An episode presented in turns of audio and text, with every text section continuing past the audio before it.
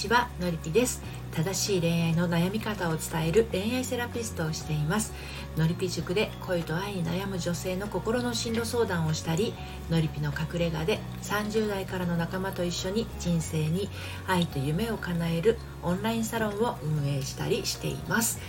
今日は、えー、婚活もう私に会う人なんていないんじゃないの？ということについてお話をしていきたいと思います。まああの婚活が長くなってくるとですね自問自答する時間が結構辛い時間になってきたりしてしまうんじゃないかと思うんですね。こう何て言うのかな理想を持てばそんなんじゃ先に進めませんよって言われたりとか。だけどなんか誰でもいいってわけじゃないですよねやっぱり結婚相手ですのでね、うん、でもなんかあんまりうまくいかないでいるともう私に会う人なんてこの世に存在しないんじゃないってね、まあ、そんな風な気持ちになるのもよくわかります。そんなあなたに今日は伝えたいことをお話をしていきますね。でこちらの内容は読むセラピーのりぴ公式コラム愛のトリセツの方でもですねあの文章の方で綴っていますので、えー、説明欄のところに貼っておきますのでそちらの方が良い方はそちらをご覧になってみてください。はい。では早速ねお話をしていきたいと思うんですがあの私に会う人がいないって思っている人はですねえっとまずね自分自身をちょっと作ってしまっているところがあるんじゃないかなっていうところを振り返ると良いのかなと思います。あのあなたの思うあなたに会う人私に会う人っていうのはねあのありのままのあなたに会う人という意味だと私は捉えているんですけどこう何か無理してる自分だったりとか着飾ってる自分だったりとか、まあ、等身大ではないちょっとよく見せようとしている自分があの会う人がいないかなと思ってるんだとしたらそれちょっとやっぱり無理が来ちゃうんですよね。ということはですね今私に会う人がいないって思っているのは自分をちょっとこう自分の等身大ではなくてあのちょっとこう上を見せようとしてそのことに疲れてしまっている可能性が非常にあります。なんかこんなに私頑張ってるのにこんなに無理しているのにこんなになんか努力しているのになんで出会わないんだろうっていう何て言うのかな諦めとも言えるし怒りとも言えるし、まあ、いろんなあの感情があの渦巻いてしまうと思うんですがこれ結果としてですね疲れにつながってるんですよね、まあ、こんなに頑張ってるのにこんなに努力してるのに認めてもらえない見つけてもらえないみたいなあのやるせなさですよね。こういうこういったことからあの生まれるものとしたらやっぱり疲れなんですよね、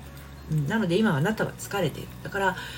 あの一体どんな人が私に会うっていうの？みたいな状況になってなんかこう世の中を斜めに見始めてきたらあ私疲れてるんだなっていうふうにその疲れてる自分に気づくことがまず第一だと思いますね。でそういう疲れている状態というのはあのセンサーがですねちょっとぶっ壊れてる状態なんですよ。でセンサーっていうのは要するにありのままの自分に合う人に対してあのときめいたりとかあこの人いいなって判断するそういった、え、自分の中の感覚そういったものがですねちょっと今ぶっ壊れちゃってる状態なんですよね。疲れてるから壊れてるということなので休めばちゃんとこうセンサーもですねあの判断できるようになってきます。感知するようになってきます。なんでかっていうとその頑張ってるとか無理をしている状態っていうのはあの決して楽しくないと思うんですよ。だから自分のそのまんまじゃなくてなんか無理をしているところが生じてしまいますよね。だから楽しくない。楽しくないのに楽しいことがやってくるわけがないんですよね。だから婚活にしろ恋愛にしろ結婚生活にしろ楽しくなければ意味がないと私は常々思っていてのりぴ塾生にもサロンメンバーにもお伝えをしてるんですけどそのなんだろう楽しくなれないのは疲れてるからですね。で疲れてるのは無理をしているからというところにちゃんとつながってるんですよね。なんで一番いいのは休むことなんだけど休んだ後ですねあの休んだ後っていうか休み方もちょっと大事になってくるんですけどこんなことしてて私いいのかなっていう状態は休めてないんですよね。うん、で意外とねそういうなんだろうなうーん婚活とかあ結婚生活旦那さんにもっとこう旦那さんともっとうまくいきたいとかそういう人って向上心を持っている反面、うん、自分にできないことを頑張りすぎちゃったりして疲れちゃってるんであの着飾ってる自分とかね頑張りすぎてる自分とかこうなんかがむしゃらになりすぎてる自分っていうのも自分なんだけどそれ以外のですね部分の自分をちゃんとこう認めてあげてほしいんですよね。何にもできない自分。やり遂げられない自分。あのぐうたらな自分。なんかちょっとのことですぐメソメソしちゃう自分。すぐへこむ自分。人と比較しては嘆いている自分。うんそれから痩せたいのに食べちゃう自分とか。不当に扱われたらプンプン怒る自分これ全部あの自然に湧き起こる感情喜怒哀楽の部分だと思うんですけどそのね一つ一つを 他の誰よりも自分が受けて受け止めて受け入れてあげてほしいんですよね。うん、でそういうふうにありのままの自分を自分自身がまず最初に受け入れてあげた時自分に合う人っていうのが目の前に現れます。はい本当にそうです。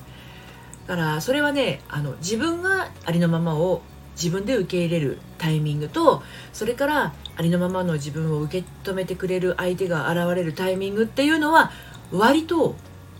時期的に近いんですよね。うん、ですので私に会う人がいないってもう嘆いて嘆いて嘆いている人は疲れてます。もうただただ疲れてますのでまず自分を癒すところから始めてみてください。はい、なかなかね自分一人だとどうやって癒し方あの癒していいのかわからないとかうーんなんかどうも家にこもって自分の悪いとこばっかり探しちゃうなっていう人は、まあ、あののりぴ塾でマンツーマンで私と一緒にねセッションしていくのももちろん手っ取り早いというか一番早道ですけれどそうじゃなくあのサロンでねオンラインサロンのりのりぴの隠れ家の方では、まあ、あの結婚とか恋愛とかあと子連れ再婚ですとか子育てなどにまあ、ちょっと頓挫してしまっているあのアラサーからのねあの女性の